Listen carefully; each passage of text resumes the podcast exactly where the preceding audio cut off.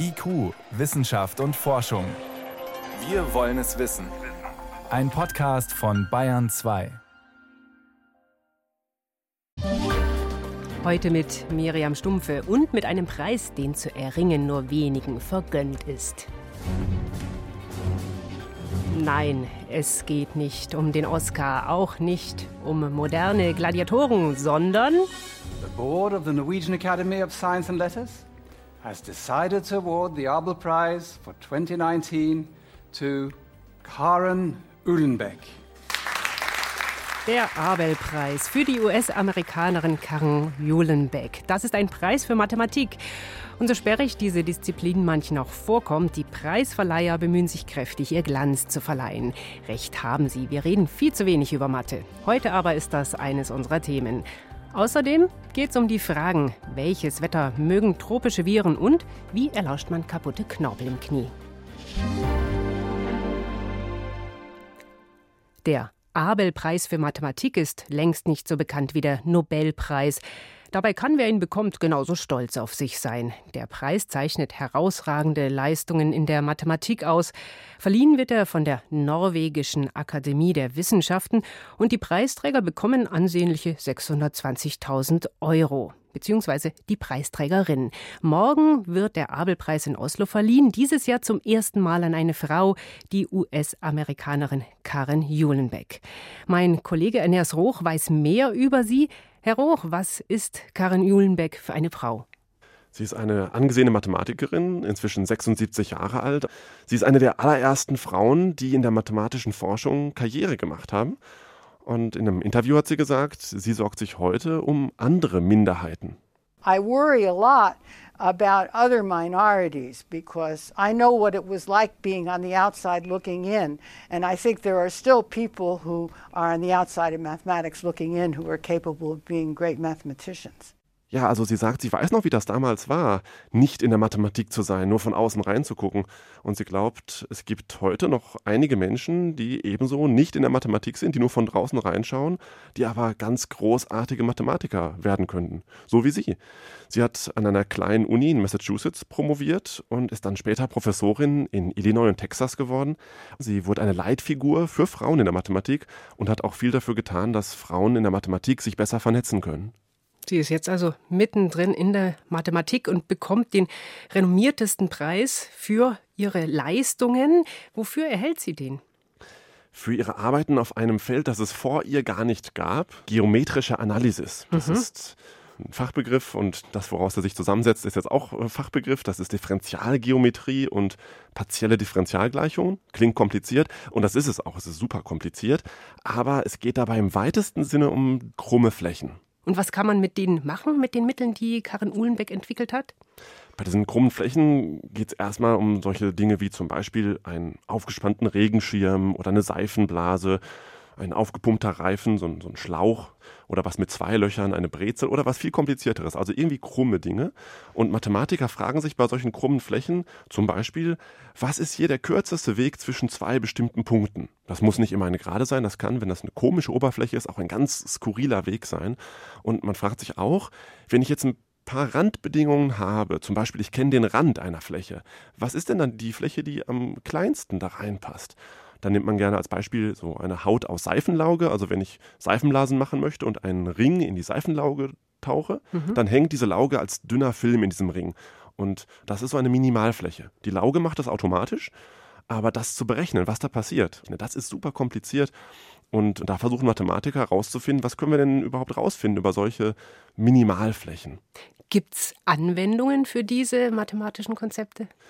Also zum Beispiel braucht man diese Konzepte in der allgemeinen Relativitätstheorie, wenn man beschreiben möchte, wie sich Licht im Weltall ausbreitet. Oder auch für Materialwissenschaften. Also wenn sich Dinge biegen oder wenn die verformt werden, dann fragt man sich ja, wie macht man das, damit die dabei nicht kaputt gehen. Da braucht man plötzlich komische Mathematik, sage ich mal, die erstmal total abstrakt klingt. Das ist sozusagen die Schnittstelle von Mathematik und theoretischer Physik, an der die Karen Uhlenbeck gearbeitet hat. Karin Uhlenbeck kommt ja von der Physik, das hat sie zuerst studiert. Genau. Wollte sie mit ihrer Mathematik dazu beitragen, solche Fragen zu lösen?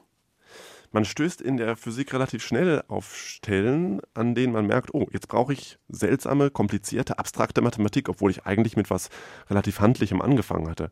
Ob sie als tiefe Motivation hatte, ich möchte jetzt die Mathematik promoten, das weiß ich nicht. Sie ist halt Mathematikerin geworden. Ich übrigens auch. Ich habe Physik studiert und letzten Endes den Abschluss in Mathematik gemacht, weil das eigentlich ganz spannend ist, festzustellen, wow, ganz abstrakte Dinge spielen tief in den Molekülen oder draußen im Universum plötzlich eine Rolle obwohl wir uns erstmal darunter gar nichts vorstellen können, wenn wir hören fünfdimensionale Fläche oder sowas. Und die entwickeln dann ihre eigene Faszination. Genau, genau. Und auch diese Art, wie man mit was sehr Abstraktem, mit Bleistift und seinem eigenen Gehirn plötzlich Rätsel des Universums lösen kann. Das ist auch total spannend. Was können wir von Karin Uhlenbeck und allen Leuten, die sowas wie Sie machen, lernen, mitnehmen? Keine Angst vor Mathematik zu haben. Ich habe ja nicht gesagt, dass es ein leichtes Fach ist. Es ist ein sehr, sehr schwieriges Fach. Man muss auch irgendwie eine Begeisterung dafür haben, man muss sich dafür interessieren, aber man sollte sich nicht abschrecken lassen davon, dass das erstmal kompliziert aussieht, weil das ist eigentlich ein ziemlich cooles Fach.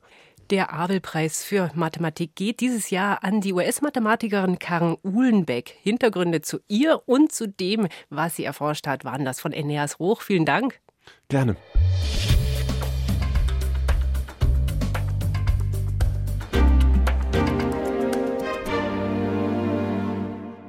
Sie hören Bayern 2. Es ist zwölf Minuten nach sechs, Montag, der 20. Mai. Und dieses Datum sage ich, weil für Leute, die sich mit den Feinheiten des Messens beschäftigen, heute ein denkwürdiger Tag ist. Ein neues Zeitalter ist angebrochen in der Welt von Kilogramm, Meter und Kelvin. Ab heute ist zum Beispiel ein Kilogramm nicht mehr einfach genauso viel wie das Urkilogramm in Paris, sondern es wird definiert durch physikalische Berechnungen. Die sind noch zuverlässiger und dauerhafter. Vergleichbare Maßeinheiten sind schließlich das A und O moderner Technik. Vor gut 2000 Jahren war an weltweit verbindliche Maße nicht zu denken. Aber auch bei unseren Vorfahren, den Kelten, folgte die Messerei einem System.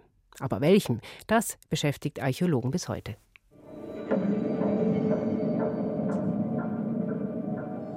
Europa in den letzten vier Jahrhunderten vor Christus.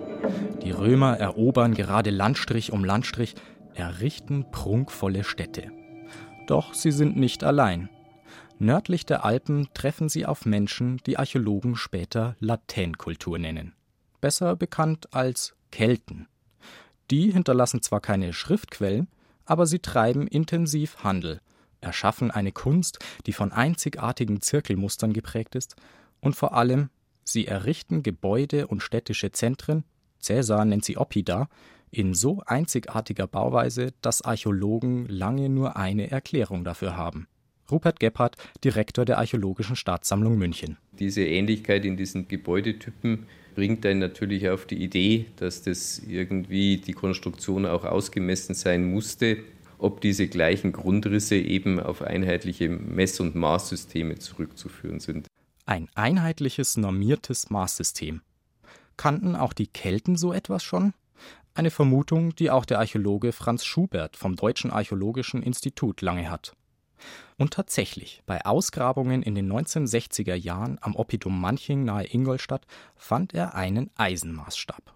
Der schien das Maßsystem zu erklären. Für Schubert der Beleg für den keltischen Fuß. Der Haken daran? Das Maß für den keltischen Fuß war keineswegs eindeutig. Zwischen 25 und 35 Zentimetern war alles dabei.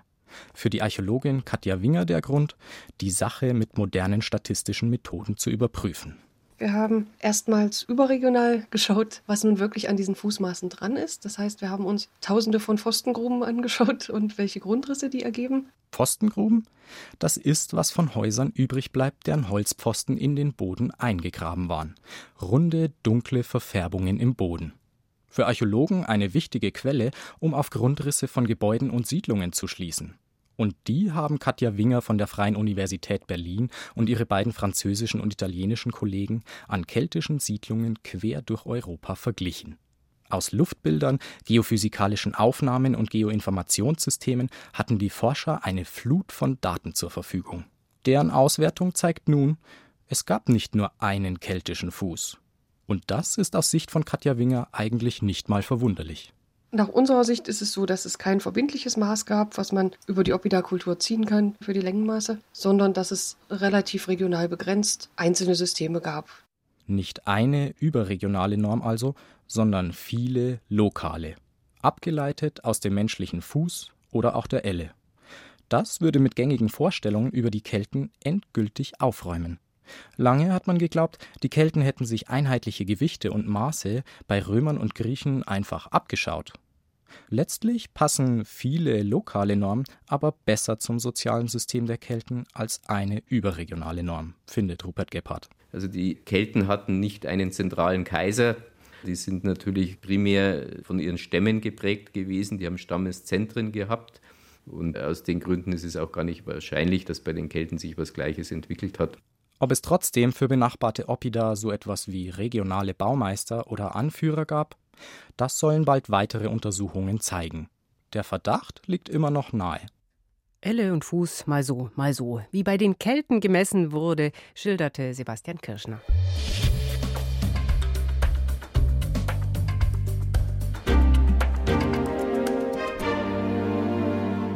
Mücken sind vielen lästig. Sie summen, surren, stechen. Die gute Nachricht, anders als in tropischen Ländern übertragen sie bei uns keine gefährlichen Krankheiten. Doch das könnte sich ändern. Arten wie die asiatische Tigermücke sind in den letzten Jahren in Deutschland heimisch geworden und die können prinzipiell Krankheiten übertragen. Wie trägt der Klimawandel dazu bei, dass sich Krankheiten ausbreiten? Das ist eines der Themen bei der Gesundheitsversammlung der WHO, die heute in Genf begonnen hat. Und das ist auch Thema eines Forschungsprojektes in Bayern. Ich konnte vor der Sendung mit der Leiterin des Projektes sprechen, Dr. Stefanie Thomas von der Universität Bayreuth. Und von ihr wollte ich wissen, hat denn eine Mücke wie die asiatische Tigermücke schon Krankheiten nach Bayern gebracht? Also grundsätzlich hat die asiatische Tigermücke ein sehr großes Potenzial, der Vektorkompetenz, wie wir sagen. Sie kann also sehr viele verschiedene Viren übertragen, über 20. Was gehört da dazu? Da gehört dazu zum Beispiel das Dengue-Fieber, das Chikungunya-Fieber. Das würde ich mal als die beiden wichtigsten Krankheiten nennen wollen. Und die Weil die auch relativ komplizierte Verläufe haben können, langwierig sein können und Komplikationen. Beide äußern sich in Fieber. Chikungunya kann dann über Monate hinweg noch Gelenkschmerzen verursachen, was eben auch zu Arbeitsausfällen führen kann. Dengue-Fieber kann einen sehr schweren Verlauf nehmen, besonders in der Zweitinfektion bis hin zu hämorrhagischen Fiebern und auch tödlichem Verlauf. Allerdings haben wir natürlich in Europa sehr gute medizinische Versorgung, aber in anderen Ländern ist es wirklich ein großes Problem. Und jetzt haben wir diese Mücken schon hier in Deutschland, die Krankheiten aber noch nicht, oder? Ja und nein. Also zum ersten, die Mücke ist angekommen. Das war schon vor vielen, vielen Jahren, hat sich das angedeutet. Immer wieder gab es Einträge aus südeuropäischen Ländern, Südfrankreich, Italien. Und durch Autoverkehr, Lkw-Verkehr ist sie eben immer wieder auch bei uns eingetragen worden. Aber wirklich in den letzten ein, zwei Jahren hat sie es geschafft, sich zu etablieren, feste Populationen aufzubauen. Das ist eigentlich das große Problem. Ja, auch die Krankheit haben wir schon hier, allerdings nicht direkt, wie wir sagen, autochton vor Ort übertragen, sondern in Deutschland, in Bayern kommen immer wieder Reisende an, die Dengue- oder Chikungunya-Infektionen mitbringen. Und leider, Bayern ist der Spitzenreiter mit über die Jahre 2001 bis 2017 hinweg 1800 Fällen. Das heißt, jedes Mal, wenn hier jemand zurückkommt nach Deutschland und ist infektiös, und würde dann zukünftig auf eine Mücke treffen, die die Krankheit wirklich übertragen kann, besteht eben das Risiko, dass es zu einem Ausbruch kommen kann. Wobei die Mücken ja auch bestimmte Bedingungen brauchen, damit sich die Viren wirklich in ihnen weiter auch vermehren mhm. und mhm. verbreiten können, oder? Haben ja, wir in da Bayern? haben Sie recht.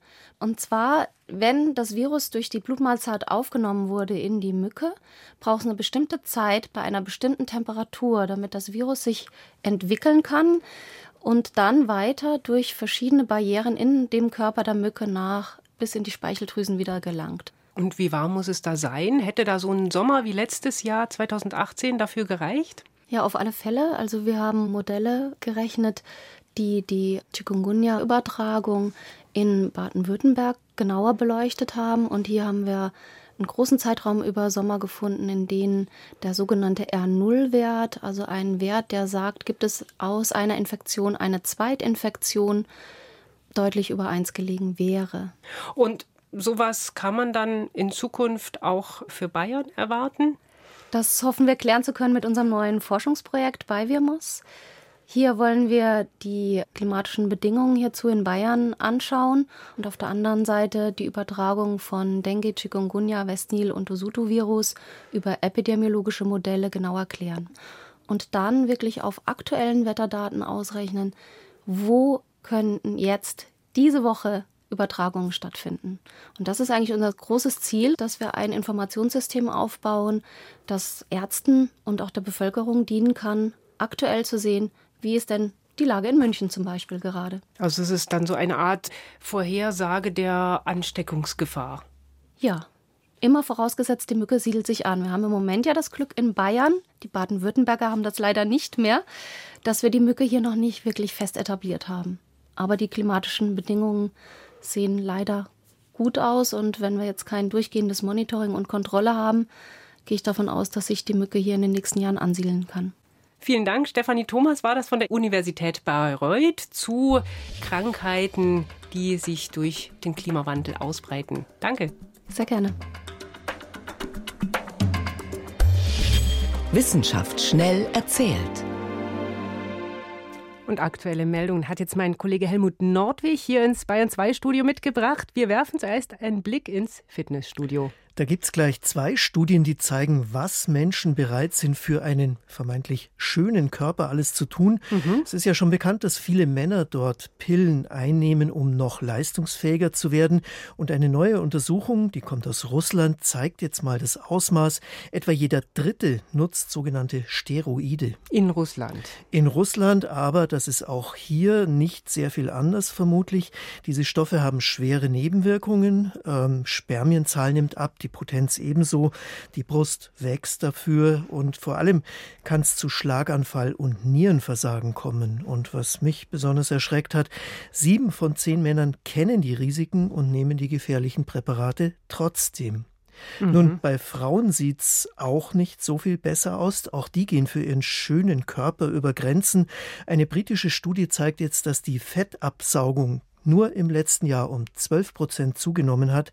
Und die Forscher sagen, das hängt mit der knapper werdenden Kleidung zusammen, die eben den Bauch freilässt. Ja, und bei so einer Fettabsaugung, da gibt es auch Risiken. Es ist eben eine Operation. Fünf Todesfälle im Jahr schätzt man allein für Deutschland. Man muss also nicht alles für seine Figur tun. Man kann aber Pflanzen essen und das haben Menschen schon vor 120.000 Jahren gemacht, mhm. wie sich jetzt zeigt. Bisher war die Theorie, das sei erst mit der Erfindung der Landwirtschaft der Fall gewesen, vor 10.000 Jahren etwa. Jetzt haben, hat eine Höhle in Südafrika die Forscher auf eine neue Spur gebracht. Da gibt es urzeitliche Kochstellen und darin Reste von Pflanzenteilen, die verkohlt sind. Und was hat das Kochen gebracht den Menschen? Das soll Stärke aufschließen und die Nahrung insgesamt bekömmlicher machen. Und tatsächlich hat man eben Pflanzen gefunden, in denen äh, Pflanzenteile gefunden, in denen Stärke gespeichert wird, Wurzeln und Knollen in erster Linie. Von welchen Arten, das konnten die Forscher nicht mehr feststellen, aber sie haben doch gesehen, die Menschen, die kannten sich schon damals gut mit Pflanzen aus und haben sie optimal genutzt. Mhm. Und jetzt geht es noch um die Bonobo-Weibchen. Das sind nämlich die wahren Helikoptermütter.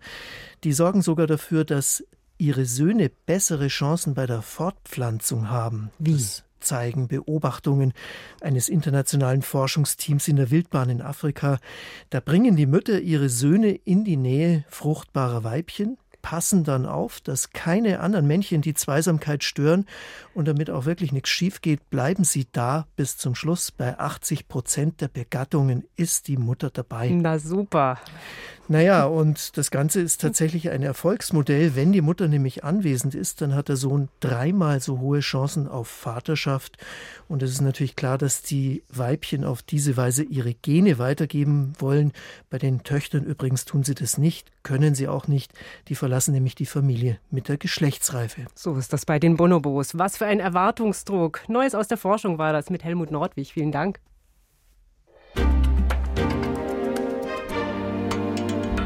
Die Durchblicker. Wissensreportagen von der Ostsee bis zum Bodensee.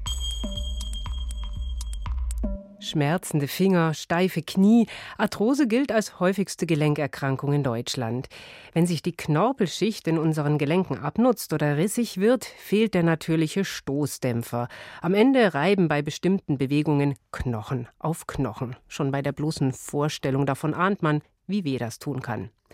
Ob eine Arthrose vorliegt, prüfen Ärzte meist mit MRT und Röntgenbildern. Forscher in Gießen können die Arthrose im Knie nun auch hören. Silke Schmidt-Trö hat sich die Methode erklären lassen.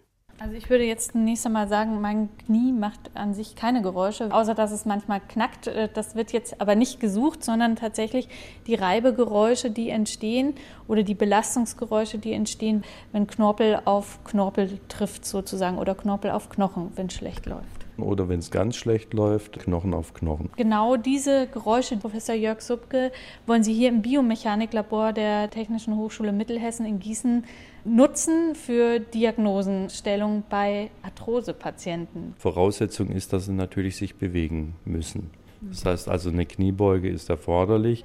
Ich springe jetzt kurz in meine kurze Hose und dann können wir sofort loslegen. Ich habe so ein Kästchen schon um das Bein geschnallt bekommen, um den Oberschenkel. Das ist der Messcomputer. So groß wie ein Smartphone, ein bisschen dicker. Und äh, dann kommt der Ultraschallgel zur Schallweiterleitung noch auf die Sonde. Und da ist eben auch so ein Metallteil drin. Das ist dann praktisch der Sensor. Hans-Joachim Schwalbe, Sie sind Maschinenbauingenieur. Sie haben dieses Gerät entwickelt an der Technischen Hochschule Mittelhessen in Gießen. Das Verfahren heißt Schallemissionsanalyse. Die Suche nach Geräuschen, auch im nicht hörbaren Bereich für uns Menschen? Ja, leider müssen wir im Ultraschallbereich messen. Da sind die Amplituden kleiner und äh, die Empfindlichkeit ist geringer, aber wir haben weniger Störgeräusche in diesem Bereich. Sie haben über langjährige Forschung herausgefunden, wie eben diese Geräusche sich anhören. Man hat hier auch einen Teil von dem Oberschenkelknochen mal eingespannt in eine Prüfmaschine. Wir haben das also mit unterschiedlichen Knorpelstrukturen gemacht, sodass wir also das Dämpfungsverhalten des Knorpels und das Schädigungsverhalten des Knorpels bewerten können. Dann wird das hier mal so draufgestöpselt an der Knieaußenseite, so ein bisschen über der Kniescheibe. Diese Sauglocke ist verbunden mit diesem Kästchen. Man hört jetzt das Geräusch. Das ist die Pumpe, die praktischen Unterdruck erzeugt.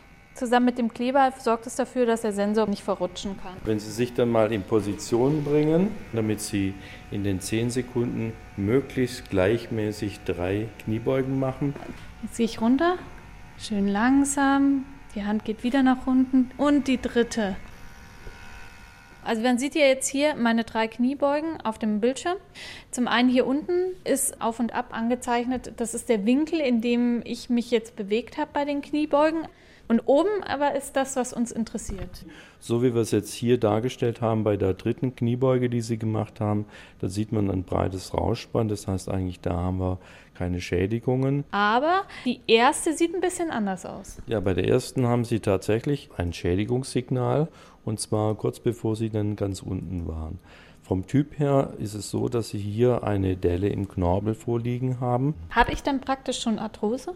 Das würde man jetzt noch nicht als Arthrose bezeichnen, weil Sie haben ja definitiv noch Knorpel. Das ist ja nur eine Eindellung. Ein Verlust des Knorpels würde ein ganz anderes Signal liefern. Das können wir Ihnen an einem anderen Beispiel dann zeigen. Das wäre jetzt wirklich nicht gut. Sie sehen an dem Signal, dass der Ausschlag sofort nach oben schnellt und im weiteren Bereich wieder allmählich abnimmt.